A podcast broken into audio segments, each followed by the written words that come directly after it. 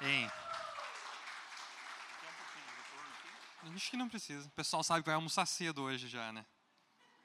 Falar, o Matheus vai pregar, vai ser rapidinho hoje. E aí, bom dia, pessoal. Tudo bom com vocês?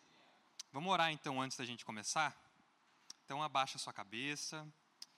Senhor Deus, obrigado por esse dia, obrigado por essa manhã tão maravilhosa e bonita. Obrigado, Pai, porque nós podemos te cultuar, te louvar. Obrigado porque a gente pôde ofertar, Senhor, na tua casa, nos teus tesouros.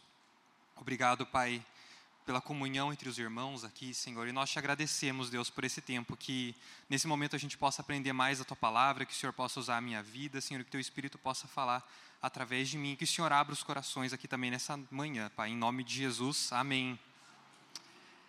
Pessoal, quero começar fazendo uma pergunta para vocês aqui. Quantos aqui gostam de programa de jurados?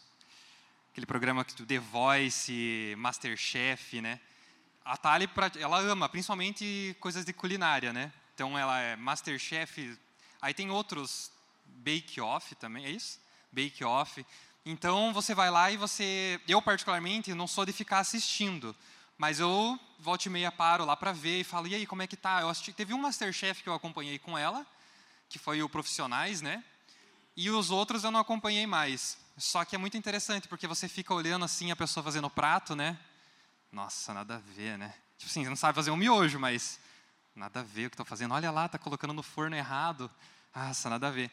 Ou, por exemplo, no The Voice, eu particularmente gostava bastante de ver ídolos. Porque eu, quando era pequeno, começou acho que na SBT, depois foi para Record, né?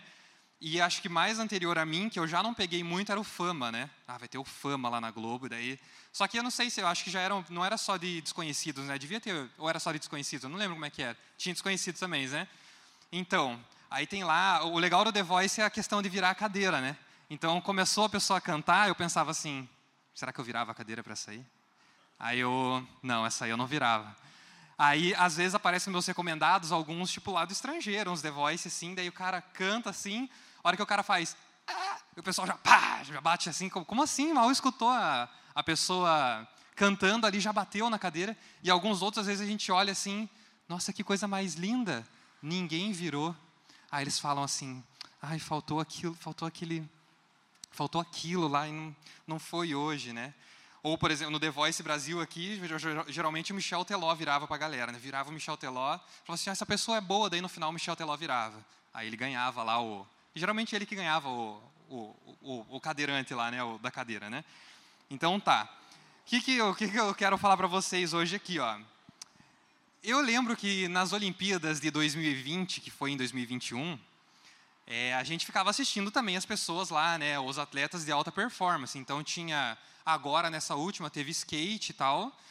E eu lembro que apareceu um meme na internet, assim, tava no, não sei se era no Twitter, no, no Instagram, o Homer Simpson vendo assim um, um, um, atleta de alta performance, aí o cara vai lá e, por exemplo, no skate, né? O cara vai lá, rampa e não sei o que, e faz, e 306 colando, não sei o que lá. Aí, de repente, o cara vira e tomba, né? Aí tá o Homer na casa dele, de cueca, patético. Tipo assim, eu falo, com o Homer tá julgando o skatista ali, o atleta de alta performance, patético, né? E muitas vezes a gente é desse jeito lá, ó, não sabe fazer um miojo, chega lá, olha lá, Aí o, o chefe né, pega, por exemplo, no prato de comida, ele olha bem nos olhos da pessoa, assim. Aí você olha assim, ó, patético. Olha lá, não conseguiu fazer um escargot, tá ligado? Como se a gente conseguisse fazer alguma coisa, né? Não conseguiu fazer a talha, o merengue, a talha, olha lá, não fez um merengue direito. Então, a gente geralmente julga, né? Olha para a pessoa e patético, mas isso parece que está meio que no, no, sangue da gente. Porque assim, ó, na tua profissão, por exemplo, talvez você olhe para alguma coisa da tua profissão, você olha lá, patético. O Jefferson lá, ó, passa numa obra, olha lá, coluna torta, sei lá, está tudo mal, mal feito. Ou músico é assim. Músico chega numa igreja ou vai ver uma banda assim, ó. Para você saber quem é músico no show, geralmente ele está lá no final e de braço cruzado, assim, ó, e com a perna meio aberta, assim, ele faz assim, ó. E com a papada, e com a papada, né? Ele faz assim, ó. É. A, a, a, a Tanila está rindo porque ela sabe como é que é. Porque chega lá, cruza o braço e fica assim, né? Aí deu, o baterista fez uma virada errada, o Homer lá, né? Patético, né? Patético. Mas hoje eu quero falar para vocês de outra coisa. A gente vai entrar nessa parte do julgamento já. mas hoje eu quero falar sobre alguns criminosos. Por quê? Porque crime, geralmente, a gente julga também. Passa na TV algum crime. Quando eu, quando eu cheguei aqui em Blumenau, teve um crime que aconteceu aqui na cidade, que passou, a gente, tipo, conseguia ver um pouco de TV lá, acho que era, lembro o que, que era o noticiário. E em um bairro aqui da cidade, uma loja foi assaltada, uma, uma loja, e o cara entrou, roubou dois, dois, duas caixas de paçoquita e foi embora. Aí eu, eu olhei assim e falei, olha, tomara que esse seja o crime mais top aqui da cidade, tipo assim, roubar uma paçoquita, entendeu? Mas tiveram outras coisas mais feias aqui, né? Mas você olha assim e fala, patético, né? O cara entra na, na cidade nem para roubar, tipo, entra na loja nem para roubar direito, né? Enfim. Mas vamos lá, vamos começar com alguns criminosos aqui. Da Bíblia, então, né? Qual que é o primeiro criminoso que passa na tua cabeça na Bíblia? Caim, mas eu vou falar de um cara que é o pai dele. Adão é um criminoso. É um criminoso porque Deus falou assim, ó, eu vou te dar tudo aqui, ó. Vou te dar o domínio sobre o jardim, vou te dar o domínio sobre tudo aqui. Aí Adão vai lá, juntamente com Eva, né? Porque eles pecam em par também. Vão lá, Eva vai lá, é tentada pela serpente, ela cai na tentação, come o fruto e comete um crime, o pecado. O pecado é um crime. Então Eva se, se, torna uma criminosa e logo ela vai lá e fala para Adão: Olha aqui, eu comi. E Adão dá a impressão de que Adão não sabe que é, né? Uh, tipo assim, nossa, você pegou tantas maçãs aqui, aí ele come, nossa, fui enganado. Adão não foi enganado por Eva. Ele comeu, consentiu com o pecado ali. Então é, é interessante porque Adão ele tinha todo o domínio sobre o jardim do Éden, todo o domínio sobre os animais, dava nomes e, e tudo. Aí às vezes a gente até fica especulando, né? Adão voava, certeza que ele voava. Como é que ele podia ir a um lugar? Ele tinha que voar. Ele também devia ser igual ao Aquaman. Ele devia ir lá para o fundo do lago, do mar, seja onde for, lá dentro do jardim. Ele falava assim: ó, esse aqui, peixe-boi. Ah, esse aqui é o peixe-boi. Não, aí ele chegava aqui, esse aqui é o palhaço, peixe-palhaço, fez uma graça para mim. Então, a gente tem a impressão de que a gente fica imaginando qual que era o domínio do homem, porque com certeza não é igual igual a gente é, só que sem pecado. Devia ter algum, alguma coisa a mais que Adão fazia lá que, que ele sentiu muito quando perdeu. Mas Adão é o primeiro criminoso. E, não, e às vezes eu fico pensando assim, que provavelmente no, se desse para a gente dar um pedala em Adão, um tapinha na nuca em Adão na, na eternidade, ele ia ficar um bilhão de anos com a, sentinador de tanta gente que fala, oh, vamos lá, passa um, um tapinha. Porque a palavra fa, fala que através de um homem entrou o pecado na humanidade. E entrou através de Adão. Então, através dele, agora nas nossas veias corre a natureza pecaminosa. Então todos nós temos aquele aquilo de Adão. Outro homem, como, olhando talvez né, a gente para a cena de Adão e Eva, eu particularmente já fiz isso. Eu já olhei e falei igual o Homer assim, ó, patético, patético. Como que puderam ir lá e comer? Da... Deus falou que não era para comer da árvore. Faz uma cerca, faz uma grade em volta da árvore para você ter certeza que você não vai mexer naquele negócio, entendeu? Mas não, tinha que ir lá dar ouvido para a serpente, tinha que comer, tinha que fazer, podia fazer de tudo, patético foi lá, comeu do fruto e pecou. Então, como diria o Homer, patético. Outro criminoso que eu queria falar com vocês, eu já vou pular bastante já, porque entre uma série de criminosos que aparecem na Bíblia, eu quero falar sobre o rei Davi. O rei Davi, ele era muito famoso, principalmente porque nele a gente enxerga talvez a, a jornada do herói, aonde Davi ele estava lá escondido na no, no curral lá, eu não sei o nome, né, tipo no pasto das ovelhas, e ninguém sabia dele. Talvez ele nem era famoso na cidade, ele era o famoso quem? Ah, o filho do Jessé, último, né? Então estava lá cuidando e Deus ele vai lá e chama Davi, rejeita Saul, ele chama Davi, unge Davi como rei. Só que ele ainda tem que esperar, tem que ser paciente. Vai, vai assumir o trono. Depois de anos ele assume o trono. Então chega um momento da vida de Davi onde ele tem tudo, tudo, tudo, tudo, tudo, tudo. Então ele tem o palácio, ele tem as esposas, já pegou Mical de volta do cara lá, que a história é muito triste, pegou lá, já fez, conquistou quem tinha que conquistar, a galera já, em volta dos povos, já parabenizou ele, ó, oh, você é o rei aí, que legal, né? E é interessante que a gente tem que lembrar que como que é essa relação dos reis aqui na, na, nessa época, né, de Israel. E, e por muito tempo também era assim. Então você olhava assim, ah, Davi ele foi para a guerra, para ir para tal cidade. Então o que, que acontecia? Geralmente chegava numa cidade e falava assim: você vai me pagar imposto. Os caras, eu não vou pagar coisa nenhuma. Pega o rei e mata, agora vocês vão pagar imposto. Vocês estão meus vassalos aqui. Eu não sei se vocês assistiram The Walking Dead, mas The Walking Dead é mais ou menos assim que funciona. A humanidade tem um apocalipse zumbi, lá a humanidade cai e começam a se formar milícias armadas lá nos Estados Unidos, né? Então cada uma vai se protegendo com suas armas e daí uma começa a querer cobrar imposto da outra.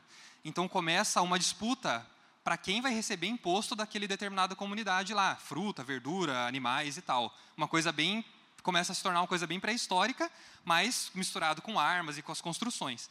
E na época de Davi era assim: tinha uma época em que você tinha que ir lá e cobrar o imposto. Ó, você agora é meu, é meu subordinado, beleza? Você não tem independência, é assim que funciona. Ah, tá bom, pode ir lá, pode voltar para Israel, Davi, e depois eu te pago o imposto aí na época devida. Então chegava um momento em que eles tinham que cobrar isso de novo, e às vezes ah, os caras não queriam dar o imposto, entendeu? Às vezes eles queriam se fechar de novo e falar, vamos tentar segurar aqui e vamos resistir a, a esse cerco, alguma coisa assim. Então, a palavra, de, a palavra de Deus fala que tem uma época em que os reis saíam para a guerra. O que, o que nos faz entender que Davi também tinha que sair para a guerra, mas ele não sai. E acontece a famosa história que eu vou contar aqui para vocês, para a gente não precisar ler, porque ela é meio longa. Mas Davi, ele está lá, no seu palácio, enquanto Joabe, que é um comandante do exército, ele vai lá para fazer o trabalho de Davi. E é interessante que Joabe, ele, apesar dos pecados que ele cometeu, e Davi no final da vida manda matar ele, mas apesar dos, ele teve todas as oportunidades possíveis de dar um golpe em Davi. Todas as oportunidades. Se você for ler a história de Davi, Joabe ele tinha tudo para dar um golpe em Davi e assumir o trono. Tudo, tudo, tudo, tudo, tudo. Ele era, ele era assassino, ele era mau, ele fazia de tudo. Mas uma coisa que Joabe não fazia era ser infiel a Davi. Ele era fiel. Até quando Davi chorou a morte de Absalão na frente de todos os seus soldados que protegeram a vida dele. Estavam todos lutando contra Absalão. Davi ele chora pela morte de Absalão. Joabe fala assim: ó, limpa a tua lágrima, vai lá fora e honra os teus soldados. A Joabe naquele momento podia falar: Davi, olha aqui, ó, chega, faquinha, faquinha na barriga, acabou, chega, eu vou assumir aqui. Provavelmente os soldados iam apoiar ele na revolta e ele ia chegar em Jerusalém como um rei. Mas não, ele vai lá e fala: limpa a lágrima, volta lá porque você é o meu rei e é o rei desses soldados aqui. Então Joabe estava lá fazendo o serviço de Davi, em, na, nos territórios lá. E Davi foi lá, estava descansando, de repente ele sai na sacada e ele olha uma mulher tomando banho, pelada, tá? Óbvio.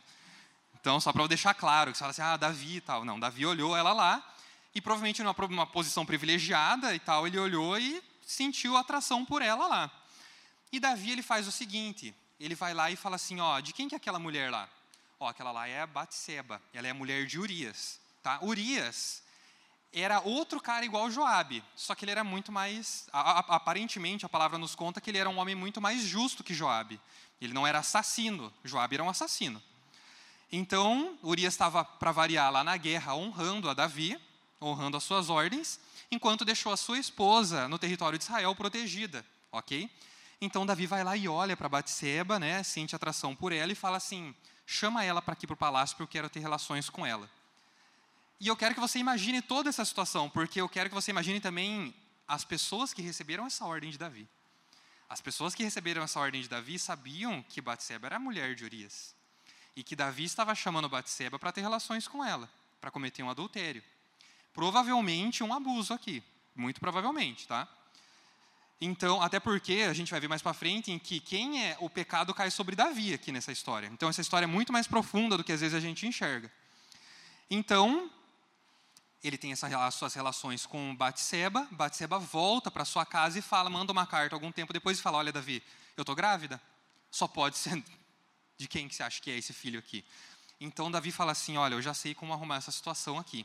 Eu vou chamar Urias lá da guerra e vou falar para ele se deitar com Batseba. Então ele vem, chama Urias, fala: "Ih, cara, como é que estão as coisas lá na guerra?" Ah, tá bem, tá lá, tamo tá indo, né? Ah, então tá, vai lá então, dá uma descansada lá na tua casa, daí daqui, daí você volta para a guerra, mas vai lá, dorme com a tua esposa e tal, né? Urias era um homem tão honrado que ele foi lá e dormiu na frente do palácio. Ele falou: Aí Davi falou: Por que você está na frente do palácio? Não, porque não tem como eu dormir com a minha esposa enquanto estão todos os meus amigos e todos os meus irmãos de guerra lá no campo de batalha, sofrendo e às vezes dormindo até céu aberto, entendeu? Aí Davi vai lá, tenta embebedar ele, vai lá, dorme. Não, não vou dormir com a minha esposa. Então Davi fala assim: Então eu já sei como eu vou arrumar essa situação. Eu vou escrever uma carta para Joabe e vou mandar Urias mandar essa carta, tipo, levar essa carta, né? Então, Davi escreve mais ou menos assim, ó, coloca Urias na frente da batalha, bem naquele lugar em que todo mundo que assiste filme de guerra fala, se eu tivesse lá eu morria. Você fala assim, ó, se eu tivesse naquele, naquele momento onde o, as pessoas encontram, aquele, os exércitos se encontram, a lança fala assim, cara, certeza que se eu tivesse lá naquela ponta, eu morria. Então, Davi fala assim, ó, bota Urias no lugar mais fácil de morrer, ele fala para Joabe. E o próprio Urias leva essa carta. A Bíblia fala que ele próprio leva, e ele é tão fiel que ele não abre a carta no caminho, de tão fiel que ele era. Então, ele vai lá e entrega a carta para Joabe. Joabe vai lá, obedece a ordem de Davi, coloca Urias lá na, na ponta do, do exército e, e Urias morre. Tá? Aí ele vai lá e tem que dar a notícia. Joabe tem que dar a notícia para Davi de que de que Urias tinha morrido. Só que Joabe também era esperto, porque ele podia falar assim, ó, Davi está armando para mim. É, que, que tá, tipo, porque Joabe era esperto, vocês vão entender. Porque na hora da carta ele fala assim, ó, vai lá e escreve que Urias, é, que a gente chegou muito perto do muro e Urias morreu. E se Davi perguntar por que, que a gente chegou muito perto, fala, é, é, na verdade ele não tinha comentado de Urias, mas fala assim, ó, se Davi perguntar por que, que a gente chegou tão perto da muralha, fala que Urias morreu. Porque havia um costume de não chegar perto da muralha por causa do filho de Gideão, lá da época dos juízes. O filho de Gideão tinha chego perto da muralha, Agora, se eu me lembrar bem a história, joga uma pedra por cima e ele bate na cabeça do filho de Gideão e Gideão morre. Então, é, após essa morte, Israel falou assim: a gente não chega perto da muralha. Só que Joab foi lá e empurrou o exército para perto e falou, e falou: ó, vai lá, galera, vamos lá, vamos, vamos, vamos guerrear aí e tal, né? Não deu outra, Urias morreu. Aí olha o que, que Davi vai falar sobre a morte de Urias. Porque assim, ó, se você for ver nas histórias de Davi, é, tem algumas pessoas que morrem e Davi chora. Saul, ele foi um carne de pescoço na vida de Davi. Ele perseguiu Davi. Se ele pudesse, ele as inúmeras todas as vezes que Saul teve a chance de matar Davi, ele tentou. Ele tentou. Então ele estava tocando a harpa bonitinho, pegava a lança e jogava. Na morte de Saul, Davi chora. Davi chora e ainda mata o cara que trouxe a notícia comemorando. Entendeu? Agora, olha o que, que Davi faz na morte de Urias, tá? Na morte de Urias. Ele fala assim: a espada devora esse hoje e aquele amanhã. Lutem bravamente e conquistem a cidade. Isso aqui ele falou a respeito da morte de um fiel escudeiro dele. A espada devora esse hoje e aquele amanhã. Lutem bravamente e conquistem a cidade. Então, para Davi tinha sido o plano perfeito. Fechou a história, né? Só que é aquilo que o pai sempre fala para a criança: Deus está vendo. Deus está vendo. Então a gente vai ler agora 2 Samuel 15. Opa, desculpa, 2 Samuel 12, 5. E daí a gente vai seguir. 2 Samuel 12, 5.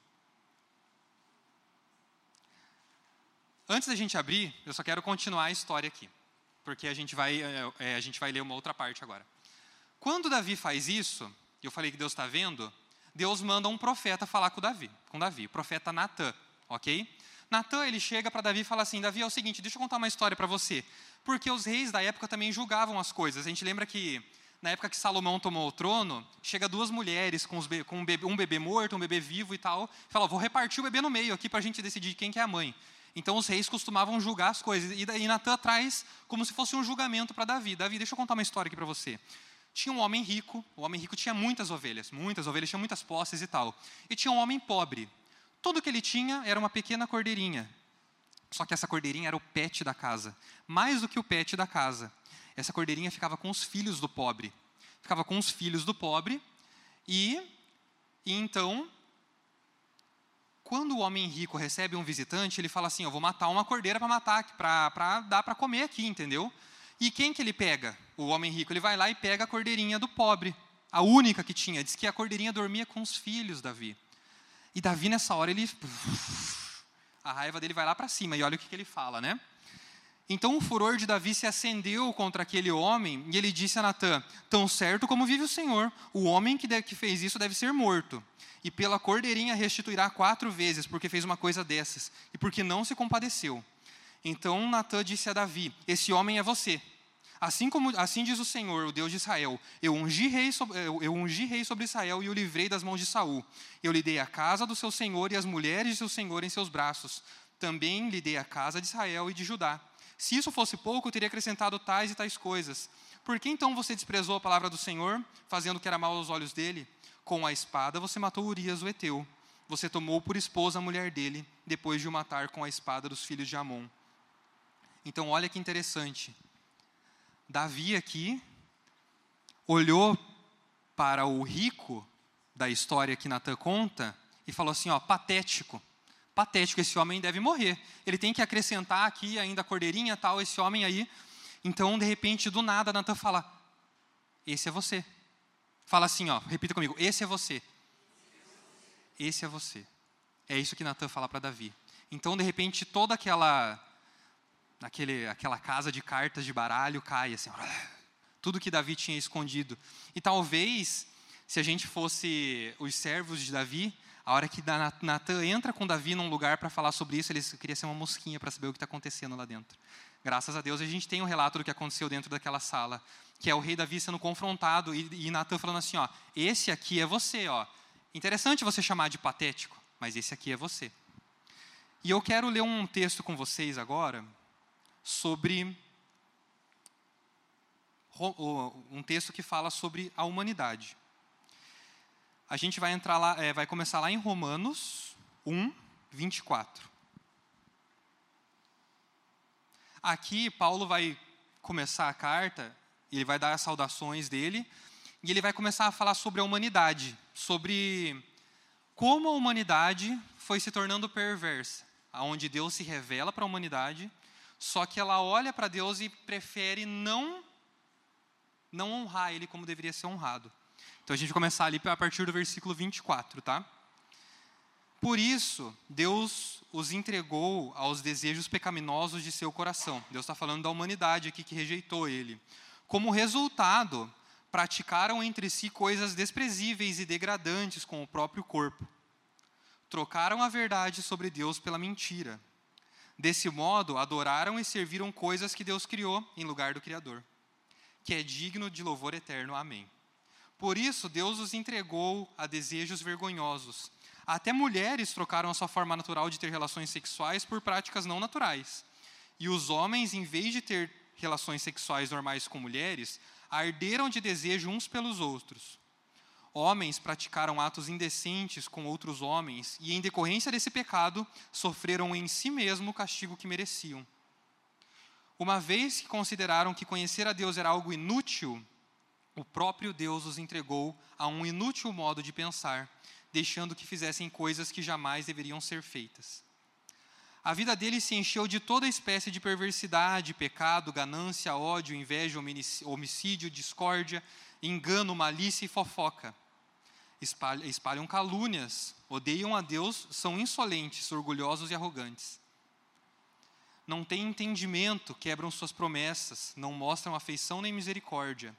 Sabem que, de acordo com a justiça de Deus, quem pratica essas coisas merece morrer.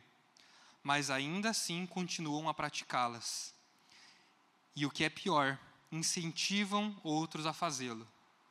Quando a gente olha para tudo que a humanidade tem feito ao longo de todas as eras, desde Adão até Davi, até a Idade Média, até o que aconteceu na Segunda Guerra, até o que acontece hoje em dia.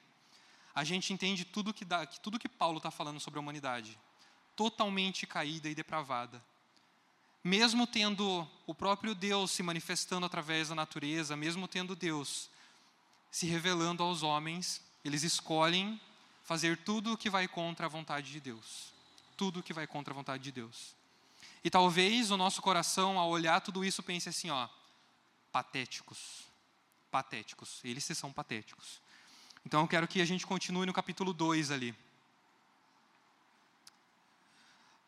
Do Romanos 2:1.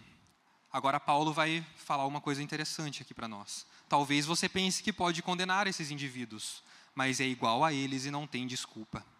Quando diz que eles deveriam ser castigados, condena a si mesmo, porque você, que julga os outros, pratica as mesmas coisas. Esse é você. Esse sou eu e esse é você. Tudo que a gente lê em Romanos 1, somos eu e você, retratados na palavra de Deus. É por isso que a gente fala várias vezes aqui, é por isso que a gente tem a escola bíblica, para nos ensinar a ler a palavra, não para que a gente julgue os patéticos que estão ali, mas é para a gente entender o quão patético a gente é.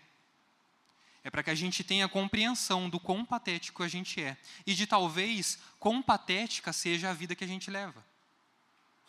É por isso que, inúmeras vezes, a gente vem aqui e fala: leia a palavra, leia a palavra, se enxergue na palavra. E talvez, se você abrir os seus olhos para a palavra, você enxergue o quão patética a tua vida pode ser. Agora eu vou falar uma coisa. Eu não sei você, mas às vezes a gente vê em filmes assim desastres aéreos ou até nas notícias de aviões e tal, as pessoas falando assim, qualquer tipo de acidente, era para eu estar naquele carro lá. Era para eu estar naquele carro, eu ia entrar naquele carro e, e logo depois bateu e morreu todo mundo. Sabe aquele avião que bateu? Era para eu estar. Eu cheguei atrasado no voo e, e eu não, não morri. Eu só não morri, mas era para eu estar lá. Era para eu estar lá. Eu me lembro que em 2014, que tá, comecei a acompanhar mais eleição, né? E eu me lembro que, agora talvez eu erre o nome, mas era o Roberto Campos, que morreu na queda de avião, né? O candidato à presidência, né? Ele era candidato pelo PSB e eu lembro que eu, que eu vi ao vivo. Era Eduardo Campos? Eduardo Campos, né? Então, eu lembro que eu vi ao vivo a notícia e tal. Foi até uma loucura, porque um cara falou que tinha visto ele lá e nem tinha visto, tinha visto o corpo e tal. Mas eu me lembro que eu vi essa notícia e eu lembro de também ter visto a notícia de que a Marina Silva, que era a vice-candidata, vice falou assim: era para eu estar naquele voo junto com ele.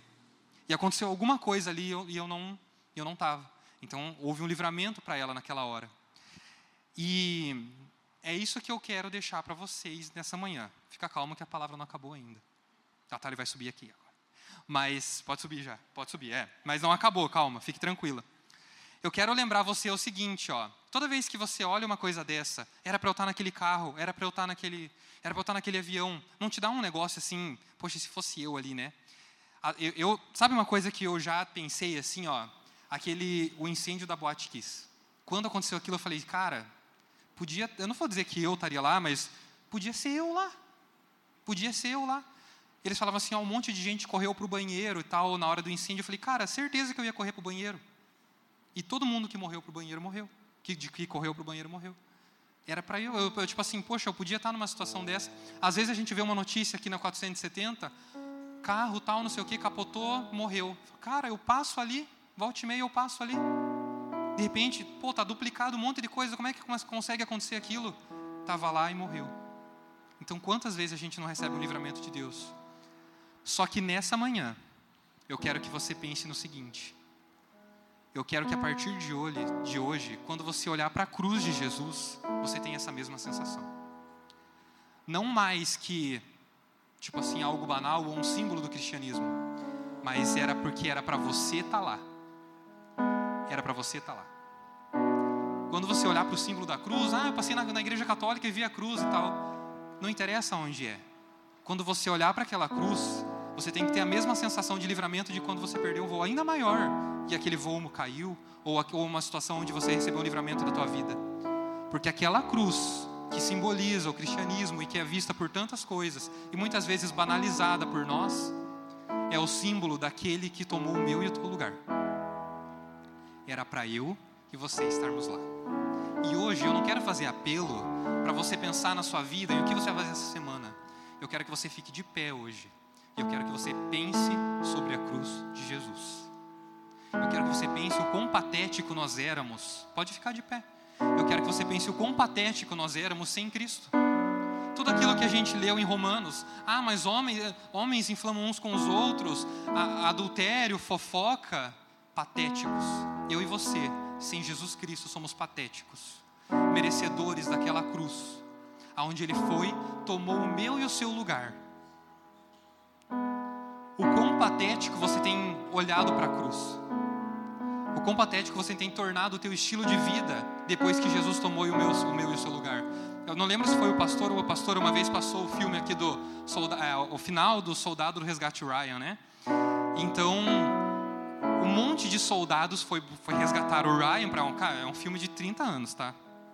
Um monte de soldado foi resgatar o Ryan lá. E daí e um monte deles morre no caminho. E chega no final, o capitão fala: "Cara, faça valer a pena. Faça valer a pena". Então, nesse momento, eu não quero que você pense no amanhã, não quero que você peça nada. Eu quero que você pense na cruz de Jesus. E em quão patético eu e você somos. E quão patéticos muitas vezes nós temos levado o nosso estilo de vida. Daquele que nos livrou da morte. Daquele, daquela, daquela cruz que era para eu e você estarmos lá. Eu quero que você só pense nisso nesse momento.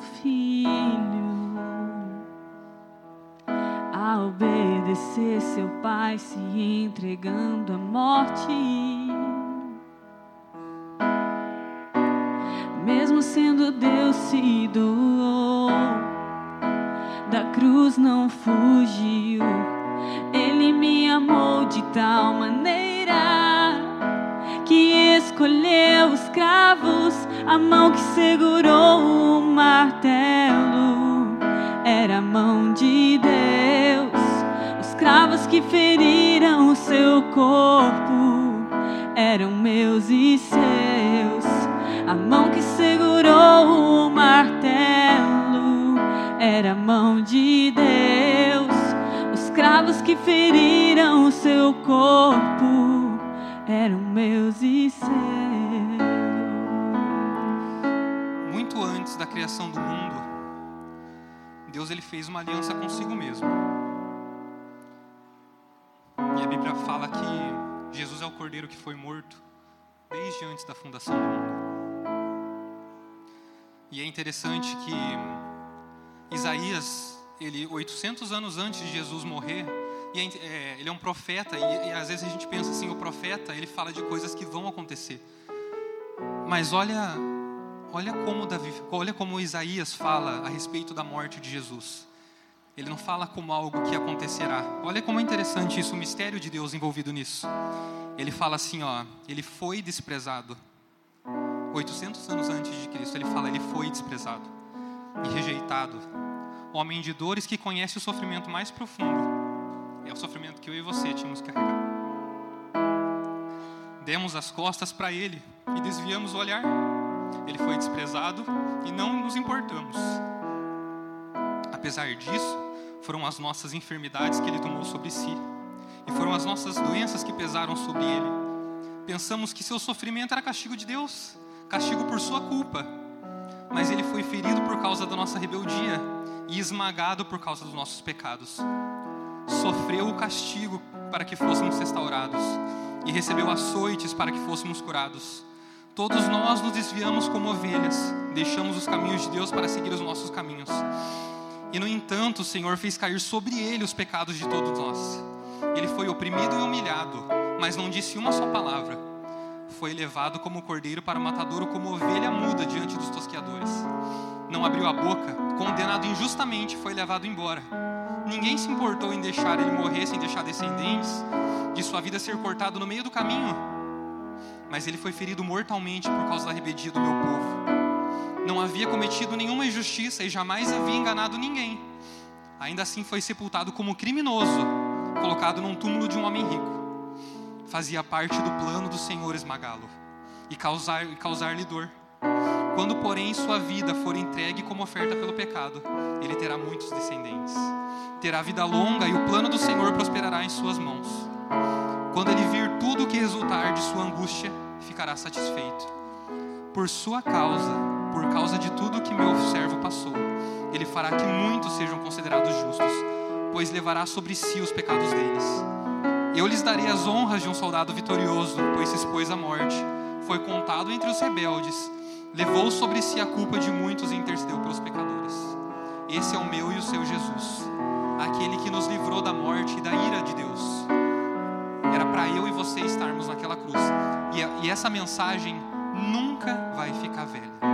É uma mensagem que, veio de, que é uma mensagem que veio de, vem desde antes da criação.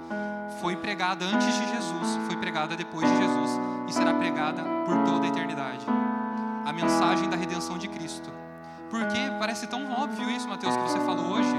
Só que quando o povo sai do deserto, Deus fala assim, ó, tem que ensinar para o filho. E, e, uma vez por ano vai ter que comer erva amarga para lembrar como era o amargor da vida no Egito. E hoje é dia da gente comer erva amarga. É o dia da gente lembrar como era a vida sem Cristo. E se a tua vida não está parecida como era aquela vida antes. Se a tua vida não está se tornando patética como era a vida sem Cristo antes. Se você, quando olha para a cruz, de Jesus, vê algo como algo normal, como uma coisa além. Ou se você tem o um pleno entendimento do amargor que era a sua vida e, da, e, da, e, da, e de tudo que Jesus deixou para que ele morresse naquela cruz por mim e por você. Hoje é dia de comer erva amarga e de se lembrar de como era, de quão patética era a nossa vida antes de Jesus. Feche seus olhos. Mesmo sendo Deus se doou, da cruz não fugiu. Ele me amou de tal maneira que escolheu